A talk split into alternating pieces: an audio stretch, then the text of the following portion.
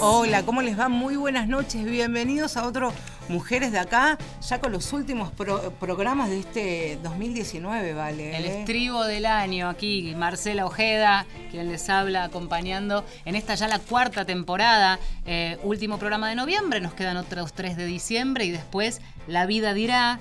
eh, ¿Cuántas cosas hacíamos un pequeño balance de todos los programas que hemos hecho? Volvemos esta vez sobre uno de los temas que mezcla un poco ya las disciplinas, el compromiso que tiene que ver con la lucha de las mujeres en distintos ámbitos, también en las canchas. Y por supuesto, cuando hablamos de conquistas de, de espacios que eran exclusivamente para varones, el deporte, muchas disciplinas recreativas y deportivas no pueden estar ausentes. En este mismo espacio hemos hablado del boxeo, de la lucha libre, de... ¿Te acordás que hablamos también de esa mujer que cerca de los 80 años se había atrevido a cruzar la cordillera de los Andes? Elsa también tiene que ver con este tipo de disciplinas. Pero si pensamos que en mil- 1890 en Inglaterra se fundó el primer club de fútbol femenino. 1890, pasaron un montón de años. 125 para que aquí en la Argentina las mujeres semiprofesionalmente sean reconocidas. este punto, no se empieza a profesionalizar, pero ya no hablamos de mujeres en el fútbol como excepción. Por eso nos interesan otros recortes. Entonces, tenemos hoy dos invitadas que manejan la pelota, ustedes no saben cómo. Nosotras no trajimos botines, pero las tenemos a ella y vamos a aprovechar el micrófono para hablar un poco de fútbol, un poco de compromiso social y un poco también de cómo el fútbol, como muchos otros deportes, de algún modo abren puertas y abren cabezas. cómo el fútbol femenino en nuestro país es tomado por muchas mujeres que trabajan en, en barrios, en instituciones, en, en clubes, pero tomado como herramienta de militancia feminista, tomado como activismo en defensa de los derechos de las mujeres. Un derecho que hasta hace nada, hasta hace muy poco tiempo, era solamente de los varones. Los varones creían tener el derecho de jugar al fútbol como solamente bajo su ala, ¿no? Bueno, y vamos a presentar ya a nuestras dos invitadas de este miércoles. Juliana Román Lozano es jugadora de fútbol, eh, pasó por distintos países, ahora nos va a contar un poco su recorrido eh, con, con la pelota en las piernas, pero es directora técnica también de la nuestra, el equipo y el proyecto, podríamos decir, que hoy hace pie en la Villa 31, pero también en Huracán. Es cuando decimos huracán, hoy día como entrenadora, pero tuvo en dos momentos su paso profesional como jugadora. Como decía Val, es directora técnica de la nuestra, el equipo de fútbol profesional, vamos a tomarnos este atrevimiento de decir allí en la Villa 31. Es autora del cuento Manada, publicado en Pelota de, de Papel 3, uno de los proyectos de, de Paula Rodríguez, también amiga de este, de este espacio, antropóloga, y también vamos a hablar de su profesión. Muchas gracias, Juliana, por, por haberte venido hasta acá, hasta este Mujeres de Acá. Hola. Hola, muchas gracias compañeras por la invitación y me alegra que desde el feminismo también hablemos de, de deporte y de fútbol y lo veamos como una herramienta fuerte para, para esto que ustedes decían justamente, luchar espacios y ganarlos. Colombiana. Colombiana, ¿Desde hace cuánto en la Argentina? hace 14 años. Sí. ¿Ya radicada, instalada? Porque Sí. sabemos que estuviste pululando por el mundo también. Sí, soy una viajera, eh, pero Argentina, acá encontré mi lugar en el mundo, sobre todo construyendo lo que venimos construyendo hace 12 años en la nuestra, y es un poco una síntesis de mis luchas y mis espacios y mis búsquedas, así que por ahora es mi lugar en el mundo, la Argentina, sí. Y el lugar en el mundo también de Luciana Martiarena tiene que ver con el barrio, con el lugar de, de pertenencia. Muy jovencita, pero hace 10 años que forma parte de, de la nuestra, está haciendo el CBC para recibirse en licenciada en Ciencias Polit- eh, de la Educación, en poquito tiempo seguramente. Cuatro hermanos, vecina de la Villa 31, también su madre ha pateado la pelota antes que ella, así que familia de mujeres futbolistas, podemos decir. Gracias, Luciana, por haber venido. Hola. Hola, buenas noches. Sí, totalmente. Anaí, mi hermana, justamente es jugadora profesional de excursionistas y también es como un orgullo este año, la verdad. ¿Cómo ¿Se hereda? ¿Se hereda Claro. el fútbol? Eh, no sé, para mí sí, porque se contagia, la verdad, como que, mm, no sé, mis papás juegan al fútbol, entonces como que transmiten todo lo que tiene este deporte. Es interesante porque dice, mis papás, y estamos hablando no solo del padre, que podríamos suponer que es obvio, sino tu mamá también, ¿no? Sí. ¿Cómo era eso? Mi mamá, bueno, eh, es de Jujuy y mm, ella desde muy joven juega al fútbol allá, torneos con los diferentes pueblos que hay. Y acá cuando vino a Buenos Aires también se creó una asociación de, de fútbol puneño. Entonces diferentes personas que son de allá vienen a jugar torneos ahí en Ciudad Evita. Eh, y nada, ahí también jugamos los domingos. Pensaba también qué manera la, la, militancia feminista, el activismo puede atravesar no solamente una disciplina deportiva como el fútbol femenino hoy profesionalizado, sino también una futura profesión como la antropología, las necesidades que se viven en los barrios más vulnerables, en este caso de, la ciudad de Buenos Aires. Hace 10 años llegaron ahí con, con, la nuestra, hace más de 10 años, a la Villa 31. ¿Cómo eran las pibas de ese momento que se sumaron a la nuestra y cómo ha sido el recorrido hasta hoy verlas como como mujeres ya, ¿no? Como más adultas. Sí, ha sido un proceso hermoso. Hace 12 años creo que la lucha, eh, bueno, que Lucy vivió en carne propia, todas juntas, era por el, por el, por el espacio, la lucha por, por existir y por ser visibles y viables en un barrio eh, de como es la Villa 31. Eh, nos, nos costó un montón luchar por ese espacio. nos mandaban a lavar los platos, nos mandaban a, a, la casa a hacer lo que las mujeres debían, deberían hacer, entre comillas. Y nosotras siempre decimos que movidas por el deseo, el deseo básico de jugar al fútbol. Eh, tuvimos una lucha cultural prácticamente y ganamos un lugar ahí en la 31. Eh, ahora tenemos niñas muy chiquitas desde los 5 años y creo que lo más importante son procesos como por ejemplo los de Lucy que, que siempre dice, a mí me quedó muy muy grabado en el cumpleaños de la, de la nuestra, que, que del cumpleaños número 10, que dijo Lucy que gracias a la nuestra había podido darse cuenta de todas las posibilidades de lo que se podía hacer siendo mujer y que lo pudo elegir. Y hoy eh, hace parte también de un proyecto de la nuestra, que es la Nuestra TV, donde va a, a narrar un poco y contar la historia de la nuestra. Así que creo que lo más importante es que abre opciones y abre posibilidades de ser todo lo que una quiere ser como mujer. Así que creo que esa es una de las grandes conquistas de la nuestra, hacer algo, algo que no está escrito en la sociedad posible para las mujeres. Claro, romper esas barreras, esas barreras que muchas veces también corresponden a esto que tanto mencionamos, no solamente en este programa, el patriarcado, el machismo, dentro del barrio, ese ganar el territorio, eh, también tuvo que ver con romper barreras machistas dentro del, del barrio, dentro de la villa. Absolutamente, creo que eh, nosotras tuvimos que hacerle frente a frente a, a muchos muchachos y, incluso madres y, mujeres que, pensaban que, que, nuestro lugar no era ese, que el fútbol era para los varones y dando esa lucha simbólica y material de ocupar ese espacio, me parece que transformamos un montón de cabezas. Eh, repito que teniendo hoy niñas de 5 años, vemos a las familias que acompañan, vemos padres y madres que acompañan, eh, generando como eso, ¿no?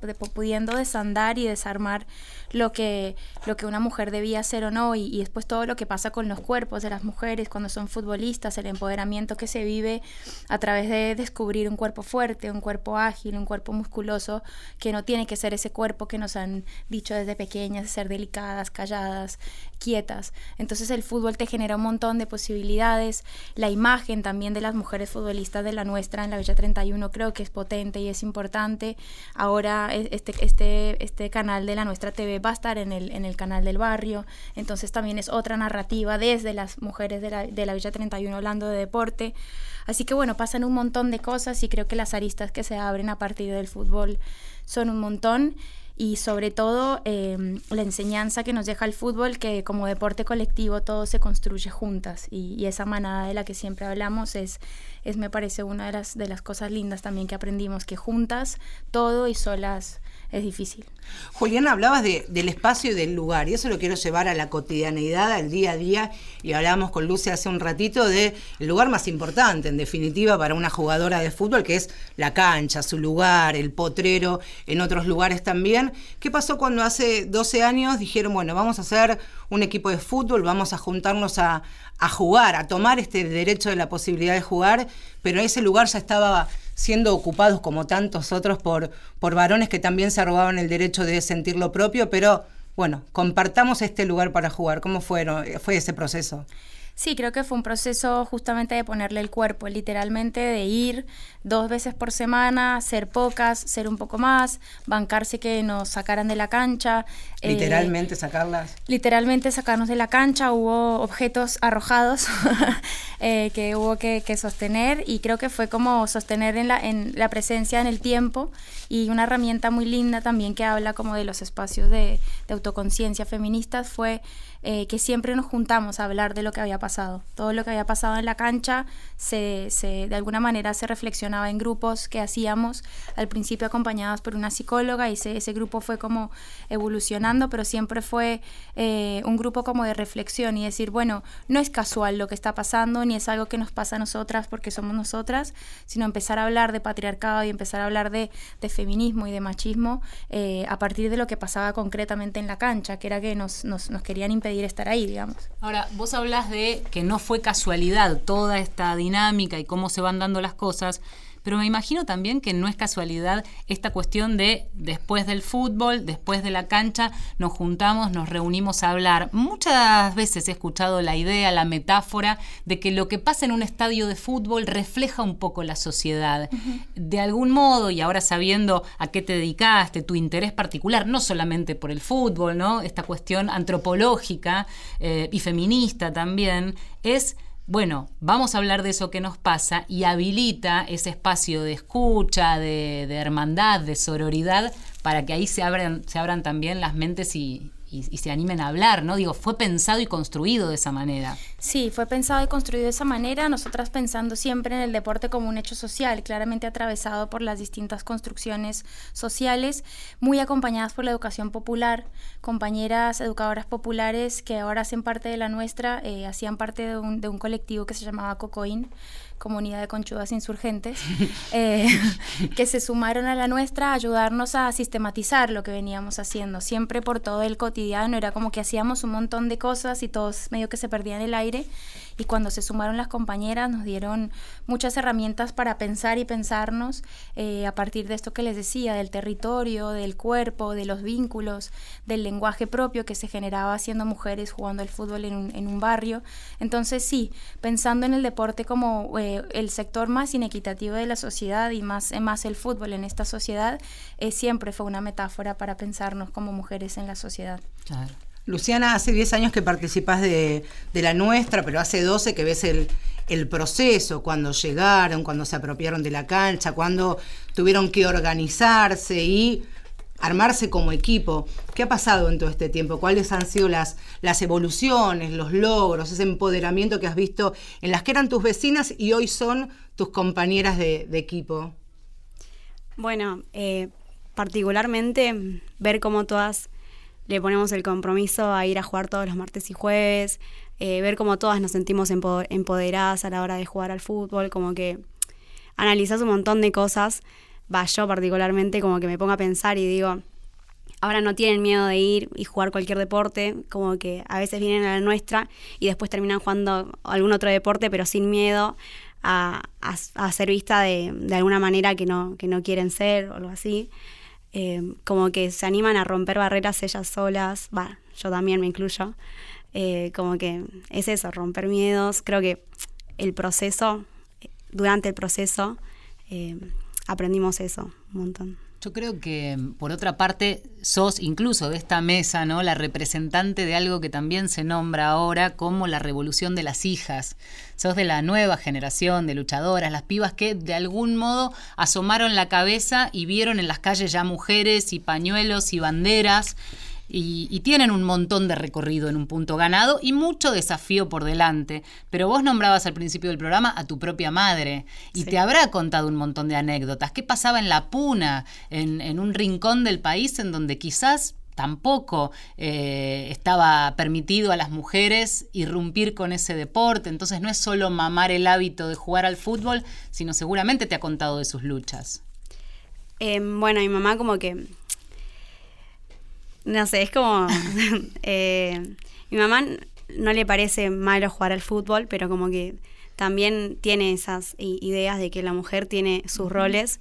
Eh, pero con el fútbol nunca pasó, entonces es como que yo también me Se pongo le acaba a el discurso. Claro, es como que El fútbol sí, pero después otras cosas sí, quizás, que yo también trato de, de, charlarlo y bueno, respetar también eh, las creencias que tiene ella, bueno, sus todo.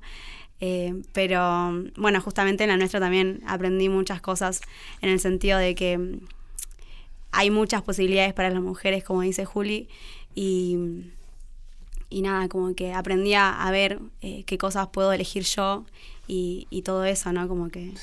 En definitiva somos, somos las personas construcciones culturales. Estás eh, estudiando ciencias de la comunicación y me imagino que... De, la educación. Em, y, pienso que también, de algún modo, esa cultura se arrastraba desde lo, de la tradición que, muchos mamamos, en este caso, bueno, de, provincias en el norte, bueno, sabemos, ¿no? Que son difíciles también. Sí, totalmente. Bueno, allá en el norte no es tan...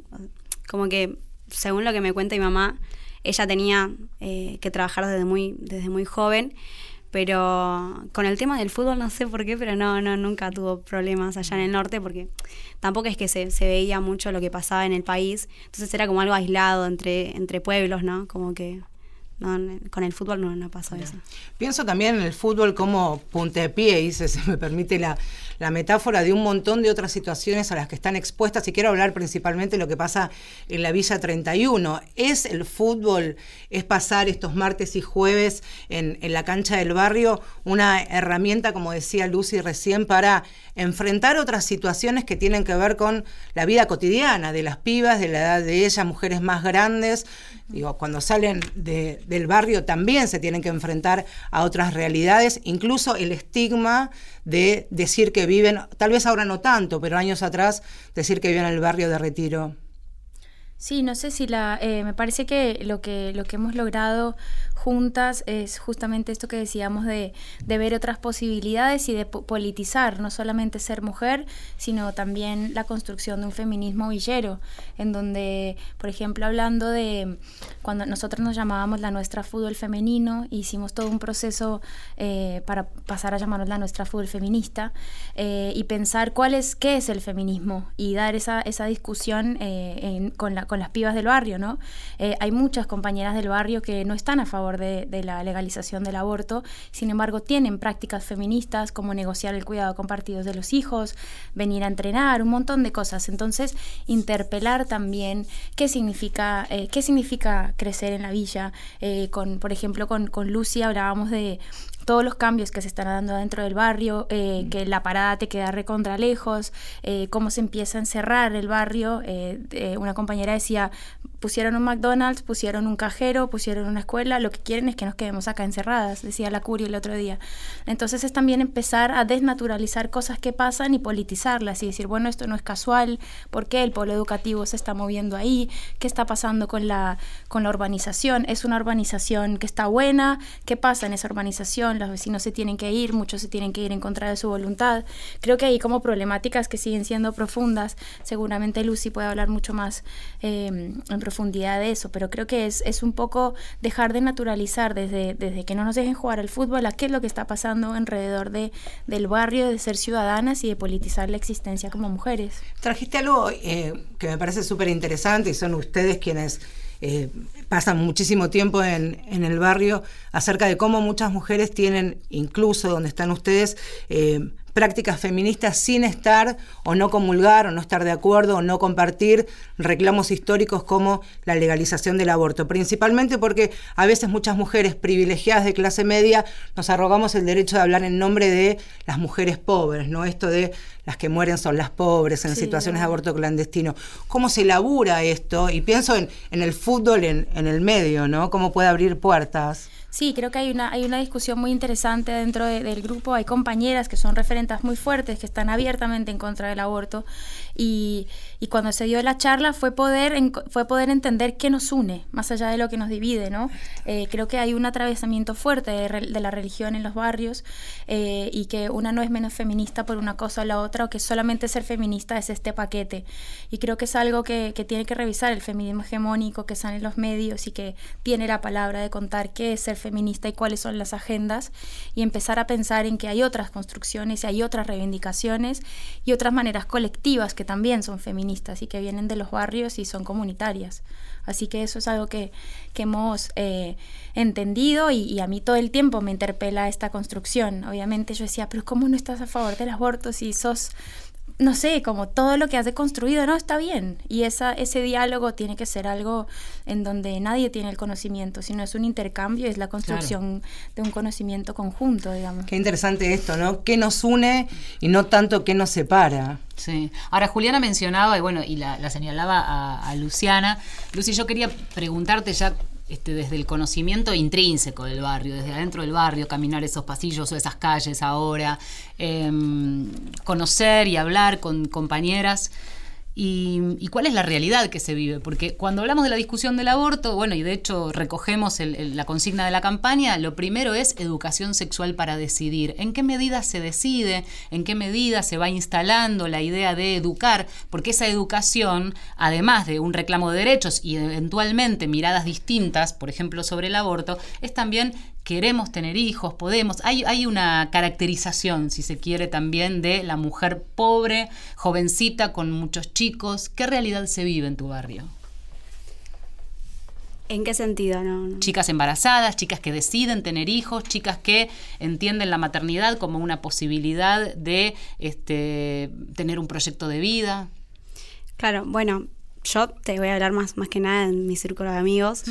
Em, como que por lo general eh, debatimos un poco esto. Yo tengo muchas amigas que, que, están en contra de la legalización del aborto y justamente como que en, los debates que se dan es si yo tengo, si yo pude tener a mi hijo, o sea, como por qué otra no puede tenerlo, como que ese, ese argumento, en el sentido de yo estoy luchando, yo puedo, yo pude hacerlo, entonces ¿por qué vos no? ¿Entendés? ¿Con embarazos deseados? Eh, creo que al principio no, pero después como que la, se empieza a aceptar la idea de de, que van a ser futuras mamás. Entonces, como que, sí, se debate, pero como que estoy rodeada mucho de, personas que están en contra de la decisión del aborto.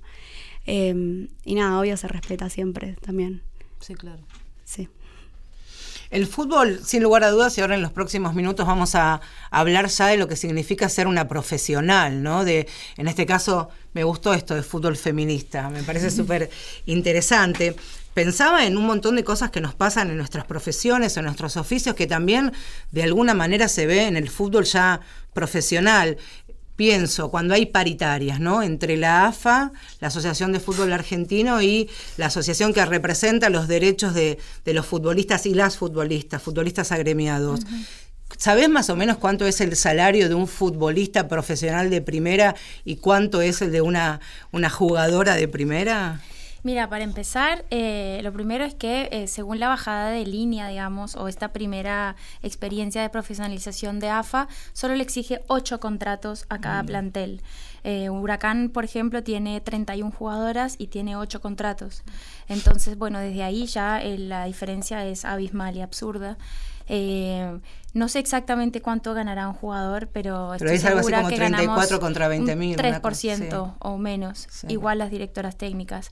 Eh, así que creo que hay como una, una diferencia abismal y creo que hay que trabajar de muchos frentes. Uno de esos es agremiados, pero eh, las diferencias son enormes todavía, la verdad y mucho tiene que ver con la comercialización. Por eso también necesaria la visibilidad. Estamos en Mujeres de Acá y ahora vamos a escuchar música. Llega Miss Bolivia con Bien Warrior.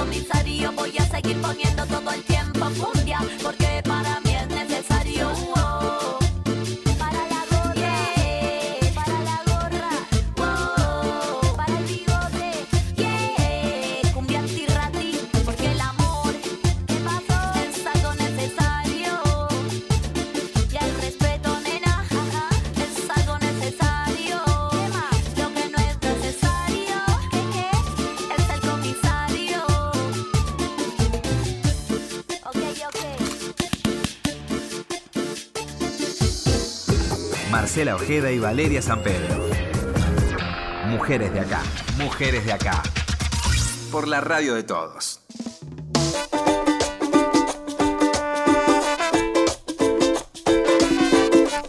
Qué lindo programa que estamos haciendo, hablando de fútbol, pero eh, fútbol feminista o fútbol femenino es el, el puntapié inicial para hablar de otras realidades y las que por supuesto esta disciplina no está exenta, que tiene que ver con la desigualdad, aquellos derechos que todavía las mujeres tienen o tenemos que, que- que conquistar incluso los espacios que, y lo que tiene que ver el fútbol en la historia y la construcción de, de esta argentinidad al palo de la que tanto hablamos y en el mundo masculino. Esto es de los varones. No, hasta hace, hasta que llegaron ustedes, digamos, era prácticamente imposible pensar que las minas iban a tener el lugar para, primero, pasarla bien, entre comillas, utilizar este deporte, esta disciplina y luego profesionalizarse. Estamos con, con nuestras invitadas. Juliana Román Lozano es colombiana, pero también viviste en Suecia, es directora de, de la nuestra, la Villa 31, y entrenadora, director, directora técnica en Huracán. ¿Cómo fue Colombia, Suecia y, y caer acá en Argentina? Medio Oriente en el medio. Ah, Medio Oriente, en el medio. Eh, Bastante inquieta, ¿no? Sí, viajera. Eh, bueno, yo crecí en Colombia en los 90, en una época bastante complicada para, para la matria. Y cuando tenía 10 años, mi familia buscó el espacio para poder eh, salir de la violencia que, que estaba viviendo el país. Así que eh, mamá y papá pudieron encontrar un lugar para estudiar en Suecia y nos fuimos. Y ahí estuvimos viviendo seis años y ahí descubrí el fútbol, jugué al fútbol. Por primera vez tuve la inmensa, el inmenso privilegio de jugar al fútbol desde muy chica con un equipo de niñas, con uniformes de mi tamaño, con, con una liga, con, con trofeos, con la figura de la niña, bueno, un montón de cosas que te lo cuento y es como... Arrancaste con la vara muy alta. Eh, Claro, Y, y yo lo cuento ahora y es como, sí, obvio, pero no, todas esas cosas las tuve que, que revertir después cuando volví a Colombia.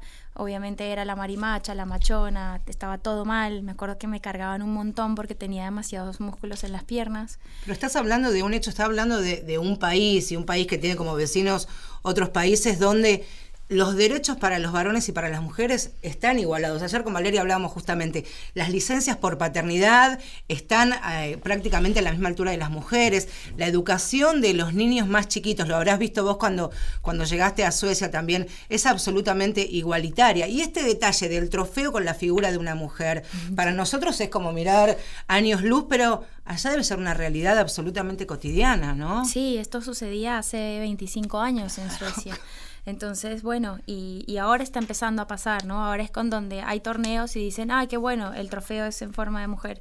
Entonces sí creo que faltan un montón de cosas y, y bueno, ese camino fue el que eh, me parece que haber podido tener ese privilegio de vivirlo de esa manera, después me hizo pensar de, o politizar mi existencia como jugadora de fútbol en Colombia y después en la Argentina y, y bueno, ir entendiendo que, que, que tenía que renunciar quizás a ese sueño de ser futbolista, yo quería ser futbolista profesional y empezar a tomarlo desde otro lado y, bueno, abrirme y abrir caminos de otra forma.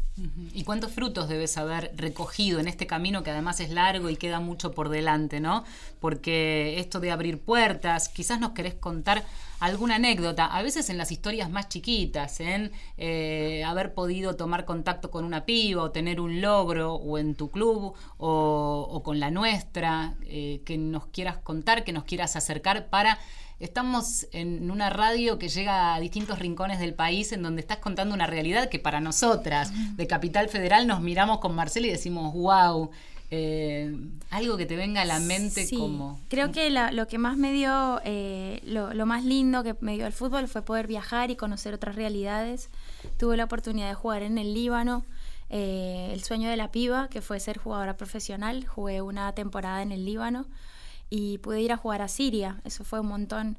Eh, viajé por todo el Líbano jugando un campeonato, eh, conocí, después jugué un torneo de, países árabes, eh, conocí mujeres de Afganistán, de, Libia, de, Siria, de Egipto y bueno, ahí como que se te abre la cabeza y al mismo tiempo te das cuenta que que todas estamos eh, casi en la misma, que todas queremos jugar y que a todas nos cuesta un montón y como todas las mujeres somos extremadamente eh, creativas y luchadoras y por ejemplo las, las pibas de Libia tenían prohibido jugar, entonces se juntaban en un gimnasio y ponían música a todo volumen y la gente creía que estaban bailando, entraban vestidas como para bailar y jugaban al fútbol. Entonces es una locura y eso te da un montón de fuerza para decir, bueno, vamos arriba, o sea, todas podemos desde distintos lugares, estamos atravesadas por un montón de desigualdades, pero todas en un rincón del mundo queremos jugar y lo vamos a lograr. Así que creo que poder vivir eso eh, fue un montón y, insisto en que, en que estar en la nuestra y ser parte de la nuestra y construir la nuestra creo que es el mayor logro de mi vida, es ese un lugar donde puedo plasmar to- todas mis luchas, mis inquietudes, en donde puedo cuestionarme mis propios privilegios y, y politizar un lugar y, y aprender. Nunca aprendí tanto como aprendí en, en la 31. El fútbol feminista, ahora me, me- me he apropiado de tu fútbol feminista, te quería preguntar si también, más allá de acompañar a, a- a niñas, adolescentes, que luego se convierten en, en mujeres, que tengan que ver con inquietudes relacionadas con la disciplina, pero te quería preguntar también si el fútbol feminista ha tirado también salvavidas para las pibas, que les han dado herramientas o la posibilidad de enfrentar la vida no fuera del barrio, sino en la cotidianeidad, en su casa, con sus padres, con sus novios, con las relaciones entre los pares. Esto decimos, ¿no? De empoderarse en la cancha, pero también fuera de la cancha. ¿Alguna anécdota que tenga que ver con alguna integrante de tu equipo, alguna situación que recuerdes? Sí, creo que hay una, frase hermosa que, que, que se le ocurrió a una compañera que es me paro en la cancha como en la vida, que es como el, el lema de la nuestra, que está en todos nuestros uniformes. Y creo que son un montón de historias. Creo que en lo particular, eh, a nosotras eh, hay una línea muy finita entre el asistencialismo y entre, entre generar eh, juntas un empoderamiento y que tenga una potencia política lo que se hace en la cancha. Y creo que es ver, por ejemplo, el cuidado compartido de los hijos, el, el que el, el espacio del entrenamiento sea irrenunciable y sea innegociable para muchas que así tengan hijes o tengan otras, otras obligaciones, esas dos horas es de ellas y es de nosotras. Y vamos ahí y lo construimos juntas, haber podido viajar juntas, hemos viajado mucho juntas con la nuestra a otros países inclusive. Y, y ver, me acuerdo cuando viajamos, una compañera del barrio, la Curi, viajó a París y cuando volvió el reconocimiento del barrio, el reconocimiento del barrio hacia ella que había representado a la 31, de hecho fue la banderada, no me acuerdo bien en qué, en qué evento, pero fue, fueron los vecinos a decirle que ella llevara la bandera. bueno, un montón de cosas, un montón de cosas de reconocimientos desde ese lugar, desde es una mujer deportista, futbolista que está representando a su barrio en otro lado y así millones de historias, Lucy, podemos contar acá Claro, 30 mil Lucy. horas de cosas, pero creo que es un poco eso, eh, ver que la primer jugadora profesional excursionista es Anaí Marte Arena, la hermana de Lucy, eh, que se acuerda y que habla de la nuestra con mucho cariño, que su, su referencia de inicio es la cancha de la Villa 31 juntas. Para mí esas cosas son emocionantes. Claro, claro. Así que creo Cuando que eso- arrancaron hace 12 años, ¿cuántas eran y cuántas son ahora? Cuando arrancamos, Luke, éramos como 10, más o menos. Sí, éramos re pocas. Éramos re pocas. Ahora somos casi 120 mujeres. Tenemos niñas desde los 5 años. Basta. Tenemos cuatro categorías, digamos, y eso es otra cosa que es, es hermosa y es novedosa porque cuando la nuestra ganó el espacio, niñas más pequeñas vinieron a reclamar su lugar. Nosotras no abrimos nada. Fue como, no- nos salimos a volantear. Empezaron a aparecer miniaturas diciendo, yo quiero jugar, haceme jugar. Y como, bueno, dale, vamos, abramos infantiles. Y ahora tenemos un montón de niñas chiquitas, tu hermana menor también juega. Bueno, hay como toda una historia que se abre de posibilidades. ¿La más grande? ¿Sos vos? La más grande de De las, edad. de las entrenadoras. De- no, no, pensaba en de- de- del grupo, Ah, del grupo de la no, nuestra, que no. entiendo que no solo es jugar al fútbol, sino un montón de otras cuestiones. No, a nosotras nos acompaña eh, Mónica Santino, no sé Ujú, si la, si sí, la conocen, sí. es compañera, eh, hermana, militante, luchadora de la vida y de la cancha. Te contamos con su con su, con su sabiduría y con sus chistes, porque es muy, es muy lindo ca- caminar con ella. Eh, así que bueno, está Moni, después están las compañeras Jime y Matra, que tienen más o menos 40 años, eh, Francisca creo que también tiene, es otra jugadora que...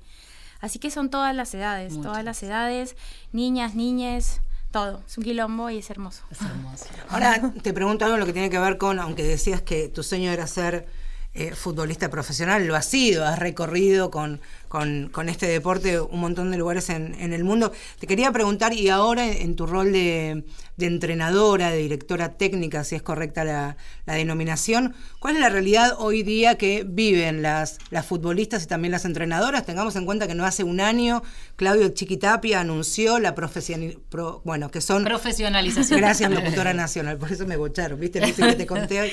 Eh, ¿Qué ha pasado en estos meses, en estos casi nueve meses de- del anuncio? ¿Qué realidad se ha materializado? Eh, bueno, por primera vez, eh, bueno, la AFA eh, anuncia que se va a profesionalizar el fútbol y una de las exigencias que le hace los clubes que, quiere que quieren participar de la primera, que son 17, es que tiene que tener mínimo 8 jugadoras con contrato, que es como el, el- el dinero o la- los contratos que AFA va a dar y desde ahí cada club construye a partir de sus posibilidades y voluntad. Eh, particularmente en nuestro club tenemos ocho contratos. eh, se está construyendo no solamente eh, lo concreto, que es que las jugadoras puedan tener un sueldo, sino también eh, en el imaginario de las jugadoras poder autopercibirse como trabajadoras y como atletas y como futbolistas. Y creo que eso es súper importante y es un camino muy largo. Eh, estamos acostumbradas, ahí hablo desde jugadora, a dar gracias por cosas que son nuestras por derecho y a conformarnos con muy poco, como con una, una cancha a veces sin luz para entrenar, eh, uniformes usados o tener que devolverle el uniforme con el que, que- con el que jugaste todo el año y que defendiste eh, con tu cuerpo y tu sudor. Entonces hay un montón de cosas que, que las jugadoras todavía agradecen y creo que plantarse desde otro lado y politizar ser jugadora de fútbol va a ser una de las cosas que más hay que cambiar. Luciana, ¿qué te pasa cuando, cuando la escuchás? Y también, ¿qué te pasó con esta historia? ¿no? Básico, básico, el uniforme. Eh, ¿Llegaste a vivir algo de todo esto? De no tener la camiseta, de decir, wow, yo la tengo y escuchar estas historias y decir, qué bueno. Estas rifas, como contabas, ¿no? Por eso. Contanos Bueno, un poco de eso.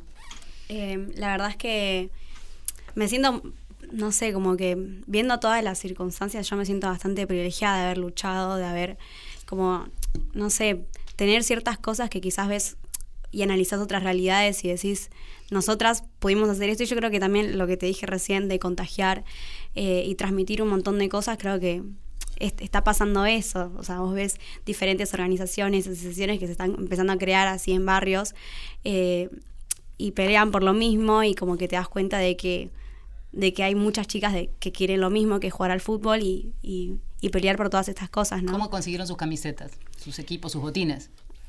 Bueno, eh, creo que eso te lo va a explicar mejor Juli, pero la primera camiseta eh, que la hicimos nosotras era la celeste y que me acuerdo que con el fondo que teníamos y rifas pudimos solventar todas este, la camiseta y bueno, era como, ¿querés la camiseta? Vendamos rifas y yo estaba como... el lo- barrio. Sí. Yo estaba como loca queriendo vender la rifa porque quería la camiseta también, Claro. acuerdo. Y hablamos de camisetas, pelotas, medias, short, Claro. las zapatillas, todo. Eh, no, era camisetas, medias y short, creo. Ujú. ¿Cuántas rifas habrás vendido, no? no quedó nadie en la familia para, para vender rifas. Y hoy, 12 años después, sigue siendo la misma metodología, esto de, de pedir, entre comillas. Y hoy tenemos como una especie de, dinámica mixta. Eh, por un lado, eh, a veces hacemos eh, campeonatos y vendemos choris de en la parrilla feminista, que están todas invitadas. Eh, también hacemos Chori futbolero. chori tenemos, tenemos remeras que, que de- con distintas frases que también vendemos en el Encuentro Nacional de Mujeres, en festivales, en todos lados. Y después hace poco eh, hay un, se acercó una marca grande y nos dio una donación muy grande de botines eh, para todas. eh, que no es suficiente, obviamente, porque un par de botines para todo el año no, no va. Pero mm, es todo el tiempo, el día a día, digamos. Ahora, Eh, fíjate lo que estás diciendo, ¿no? Porque por ahí se acercó la marca porque se enteraron quizás en un medio de comunicación que esto existía, así que podemos aprovechar para hacer servicio nacional. al Claro. Mangazo. ¿Qué Hoy se te estarían necesita? necesitando, por ejemplo? Eh, ¿Qué estaríamos necesitando? Siempre necesitamos material, pelotas, sobre todo las pelotas son, un- son se, se esfuman, no sé qué pasa con las pelotas. Perdemos muchas pelotas durante el año, se dañan, bueno, es, es entrenar con eso todo el tiempo, cualquier material deportivo es bienvenido. Y después también eh, que nos sigan, que nos acompañen, a veces hacemos convocatorias de conversatorios o de torneos y que, que se acerquen y, y bueno, ahora la gran campaña es por la casa de la nuestra. Queremos ver si podemos conseguir un espacio ahí en la Villa 31, tener nuestra propia sede, eh, donde podamos guardar los materiales, hacer nuestras reuniones y, y dentro de poco vamos a, a- seguramente a, a pedirles una mano para difundir nuestra campaña, para, para ver si quieren donar algo para que consigamos la casa. ¿Y dónde guardan hoy día lo- los materiales deportivos? ¿En la casa de alguna de...? claro. En el garage de una compañera, Alejandra, que nos, nos- la familia nos, nos ayuda. Sigue siendo todo muy a pulmón. Sí, nosotras hace 12 años que trabajamos absolutamente sin de forma voluntaria y, y creo que también eh, de manera apartidaria y esa es una de las cosas fuertes que ha permitido que, que la nuestra haya existido. Hay distintas filiaciones políticas adentro de la nuestra, pero eh, somos totalmente políticas, no somos partidarias, eh, pero sí, todo es a pulmón y, y bueno, a 12 años después acá seguimos. Hablabas de, de los encuentros nacionales de, de- las mujeres este año, el año pasado también. Fueron parte las mujeres y el deporte, las mujeres y las disciplinas recreativas, incluso las profesionalizadas, fueron parte de los talleres también, ¿no? Sí, nosotras hace seis años en Mar del Plata empezamos, no, empezamos en Salta. Eh, empezamos a hacer, el- en el marco del Encuentro Nacional de Mujeres, hacíamos el Encuentro Nacional de Mujeres que juegan al fútbol. Armábamos una canchita en la plaza principal y bueno, jugábamos al fútbol y había como una especie de disparador de debate, la que quería venía, se sumaba.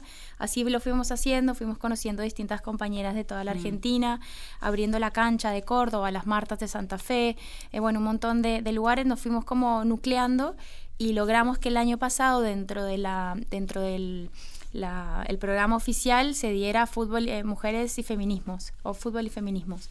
Eh, y bueno este año también a raíz de ese encuentro pasado se armó la coordinadora sin fronteras de fútbol feminista donde estamos nucleadas un montón de mujeres alrededor del fútbol en la Argentina y ahí vamos creciendo de a poco siempre trazando redes y de manera colectiva y feminista Claramente esto inyecta ganas y es este, se retroalimenta probablemente, pero en un punto la energía se agota. ¿Cómo haces? Porque decías, hay que vivir, hay que vivir, ¿no? De, de- de- tenés que tener cinco trabajitos, una changuita, seguir poniéndole el cuerpo porque ves que funciona y, y funciona porque pones el cuerpo. Entonces, de algún modo, Sí, creo que somos eh, un grupo de mujeres convencidas, medio locas también.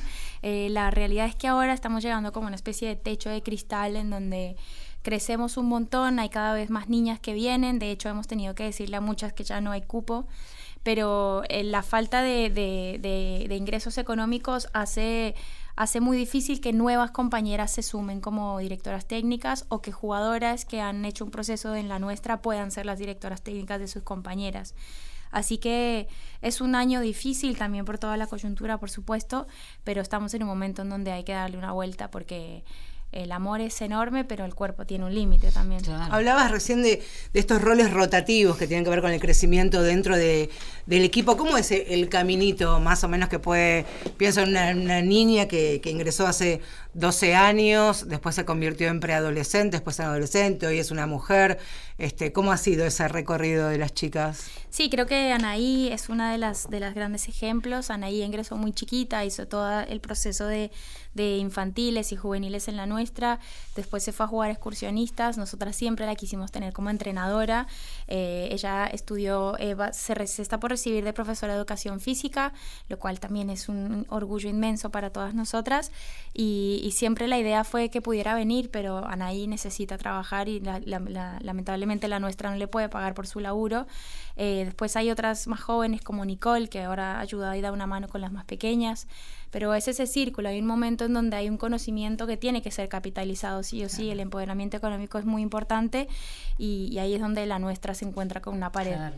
Porque pienso incluso si pudiera venir este profes de educación física, estudiantes de educación física de afuera del barrio, no necesariamente del barrio, pero también es un círculo que termina convirtiéndose en algo vicioso porque esos pibes en algún momento van a salir del barrio, no van a tener su lugar de pertenencia con, con quienes forman parte de los equipos también, ¿no? Hay una realidad. Lo que se sabe, el capital este, y el conocimiento se debe sí o sí. Vivimos en este sistema capitalista Sí. y tiene que ser así, claro. Sí, ni hablar. Y también es un debate interno fuerte en la nuestra y es como eh, ese cuidado sororo termina siendo en algún momento, o sea, nadie va a abandonar la nuestra. Las, las compañeras que están ahí poniendo el cuerpo eh, no van a dejar de ir, pero en donde ese, ese, ese cuidado sororo y esa voluntad termina siendo también en detrimento de, de- de la tranquilidad y del empoderamiento económico de muchas, ¿no? Porque es poner el cuerpo todos los días, es trabajar, es eh, estar ahí y no es fácil sumar otras compañeras porque decir, bueno, venía a laburar gratis No, y claro. ponerle el cuerpo de esta manera, porque no puede ser de otra, tiene que ser comprometidas con una ideología eh, amorosa, con una pedagogía afectiva, un montón de, de- de cosas que nosotras exigimos y, y no es fácil. No. Luciana, ¿te imaginas eh, sin la nuestra? No. La verdad es que yo crecí con la nuestra, básicamente. O sea, entrena desde muy chiquita ahí y, y nada, como que es parte de mi historia también. Como que, no sé, crecí ahí, aprendí ahí, fue como mi segunda casa, básicamente. Como que no sé. Cómo No, no te lo imaginas. Porque es interesante saber, bueno, cómo se sostiene un proyecto. Claramente va a seguir vigente y, y en otro punto la realidad golpea, golpea durísimo. Y mm, quería preguntarte, Marce, hacía esa pregunta hace un ratito que tiene que ver con, con la proyección de sueños, ¿no? Vos sos muy jovencita, te encanta el fútbol, lo incorporaste como parte de la vida, pero ¿te lo imaginás de manera profesional o ya empezás a vislumbrar a los 18 otro futuro, más allá de que puedas seguir jugando un picadito y por supuesto ser siempre parte de la nuestra? Eh, cuando me planteé a los 10, 11 años eh, qué quería hacer de mi futuro, como que tenía esa ilusión de, no sé, quiero ver eh, el fútbol, qué onda, pero iba creciendo y era como, no, como que no voy a poder vivir de esto, lastimosamente. Entonces, eh, cuando me llegó la oportunidad de, de postularme para una beca para el secundario, fue como, bueno, voy a tener que dejar y dejar de ir a entrenar un- unos toques por querer estudiar, porque mi futuro, si quiero un futuro económicamente estable, tengo que estudiar. Entonces, como que, bueno, tuve que dejar eh, de un lado el fútbol y ponerme las pilas con el estudio. Entonces fue eso, como ahí fue como que dije, no, mi futuro es, mm, quiero construirlo así, eh, pero obvio sin dejar de lado el fútbol, como que... Un, tema interesante que toca Luciana. ¿Qué pasa con las pibas y, y que están en edad escolar y que les encanta ir a, a la nuestra, pero también es necesario que atiendan las cuestiones escolares? ¿Hay allí una integración entre casa y la nuestra para saber que todo está encarrilado, contentos con el fútbol, pero también cumpliendo por lo menos los pedidos escolares? Sí, hemos hablado con muchas madres que o padres que el castigo es sacarles el fútbol. Claro. Y como no, castíguenlas con otras cosas. Esto les va a servir para, para pensar, para desarrollar, eh, no sé, eh, la rapidez mental, un montón de cosas que el fútbol te da. Así que eh, hemos logrado que algunas reviertan sus castigos, pero sí, eh, son adolescentes, están en edad de explorar y de mandar fruta muchas veces, por supuesto. Así que eh, siempre estamos muy cerca, tenemos como un vínculo muy, muy amoroso y muy cercano con todas las jugadoras. Cada profe sabe si alguna está faltando, se acerca, qué pasa, tenemos articulación con las familias, así que desde ese lado sí. No les pedimos las notas, por supuesto, porque Claro, no no. tiene nada que ver, pero sí, como, ¿cómo estás? ¿Qué onda? La- eh, muchas veces, de hecho, la familia viene a contar cosas, a pedir, a, no sé, algún consejo, alguna cosa. Si se lastima una compañera, todo el, el grupo se, se moviliza para hacerle la segunda, porque hay otro tema con el acceso a la salud, por supuesto. Entonces, bueno, eh, funciona como una gran familia, digamos, es, es un poco eso. Sabes que hace muy poquito tiempo una colega que es periodista en C5N eh, corrió una maratón acá en la ciudad de Buenos Aires. El ganador es un pibe de, del sur que nunca había podido correr profesionalmente porque no tenía acceso a una dieta que le permitiese preparar su cuerpo para venir, en ese caso, aquí a la ciudad de Buenos Aires y ganó la última maratón y tuvo que hacer un enorme sacrificio, incluso acompañado por su familia porque es canillita. Entonces tuvo que laburar muchísimo y los días previos a la carrera comer hidratos y prepararse. Digo, también pasa esto cuando se profesionaliza una disciplina como el fútbol también, ¿no? Los recursos. Sí, obvio. Hay muchas, muchas jugadoras, incluso de Huracán, que, que no están en condiciones óptimas. Sus, sus, digamos, su, su cuerpo no está para, para, para poder tomar esas cargas de entrenar todos los días. Se entrenan todos los días, juegan los fines de semana. Las lesiones se demoran mucho más en, en en sanar, aparecen mucho más frecuente de lo que tenían que aparecer, así que hay todo una, hay un universo enorme para deconstruir y mejorar. 2019 será recordado como el año en el que este camino empieza a este, mostrar algunos frutos, apenas algunos, estamos hablando del fútbol, apenas como puntapié inicial, fútbol político, me gustó esa otra definición también, se puede Bueno, hacer política desde el fútbol. Claro que sí. Nosotras no, no sabemos jugar al fútbol. No. Podemos ir a vender choripanes, acompañarle a vender rifas. Así que si un día nos necesitan, ya cuando des tus primeros pasos en, en el programa que van a tener ahí de tele, cuentan con producción periodística, lo que necesiten. Acá van a tener dos amigas para los que a mano le podamos servir. Gracias a las dos por haber venido y abrazos a todas sus compañeras. Un placer. Y ponemos a disposición eh, los canales de comunicación por si alguno quiere colaborar con la nuestra, ¿ok? Claro que sí, todo lo que tenga que ver con eh, accesorios de deporte, eh, principalmente. Bueno, y una ayuda económica, ¿por qué no? Pero vale. Estuvimos en la operación técnica Diego Rodríguez, en la producción Inés Gordon, coordinación de aire Néstor Pichiborro, a mi derecha Marcelo Ojeda. Y a mi izquierda, Valeria San Pedro. Hasta la semana que viene, últimos programas de este Mujeres de Acá. Chao, descansen. Guían con el mar nuestras estrellas, vibraciones de la diosa me dan respuestas. En galaxia siento el poder del centro, medicina Pachamama te regala en cada aliento el suspiro del cuerpo cuando me libero. Con mis hermanas vibro, rivalidad no quiero.